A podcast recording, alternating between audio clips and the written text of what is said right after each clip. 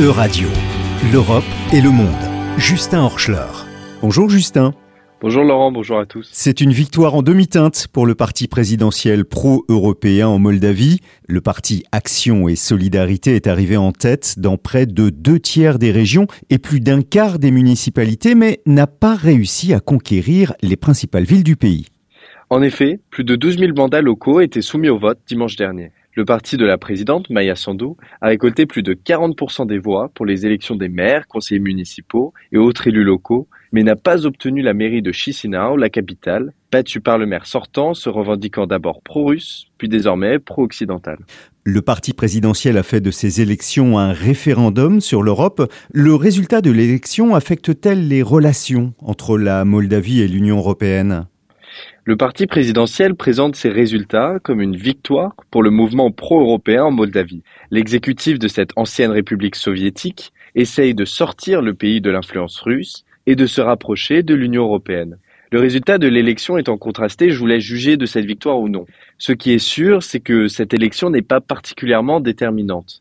D'une part, il reste le second tour, qui aura lieu le 19 novembre pour les localités n'ayant pas encore choisi à la majorité des élus, et d'autre part, les élections présidentielles qui auront lieu dans un an et auront une influence bien plus grande sur l'avenir de la Moldavie dans l'Europe. Qu'en est-il aujourd'hui des relations entre la Moldavie et l'Union européenne? La Moldavie a signé un accord d'association avec l'Union européenne en 2014. C'est donc une coopération rapprochée dans un certain nombre de domaines. La Moldavie a fait un pas de plus vers l'intégration en déposant officiellement sa candidature pour rejoindre l'Union en 2022. Il existe cependant de nombreux obstacles à un rapprochement de la Moldavie à l'Union européenne. L'un d'entre eux est les forces pro-russes, qui sont particulièrement fortes en Moldavie. La Russie souhaite garder son influence en Moldavie et ne voit pas d'un bon œil ce rapprochement. Justin, y a-t-il eu des ingérences étrangères et des restrictions liberticides lors de la campagne? C'est en tout cas ce que certains observateurs ont dénoncé. Ces derniers se sont rendus en Moldavie pour constater du bon déroulé de la campagne et des élections. Le consensus est que les élections, dans leur ensemble, se sont bien déroulées, sans tension particulière, et que les candidats ont pu assez librement s'exprimer. Néanmoins, certains accusent des partis d'achat de voix. De plus, la loi fut parfois utilisée pour interdire des partis ou censurer des médias.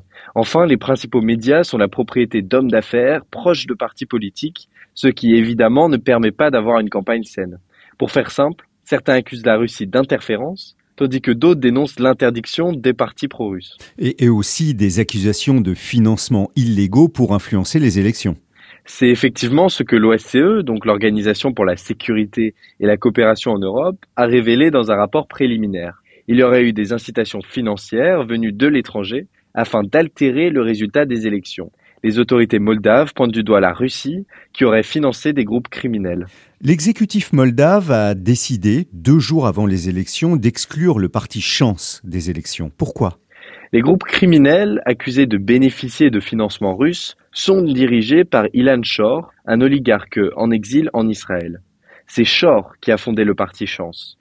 Ce parti fait suite à un autre parti de Shor qui fut déclaré inconstitutionnel par la Cour constitutionnelle cette année car jugé d'être un agent au service de la Russie.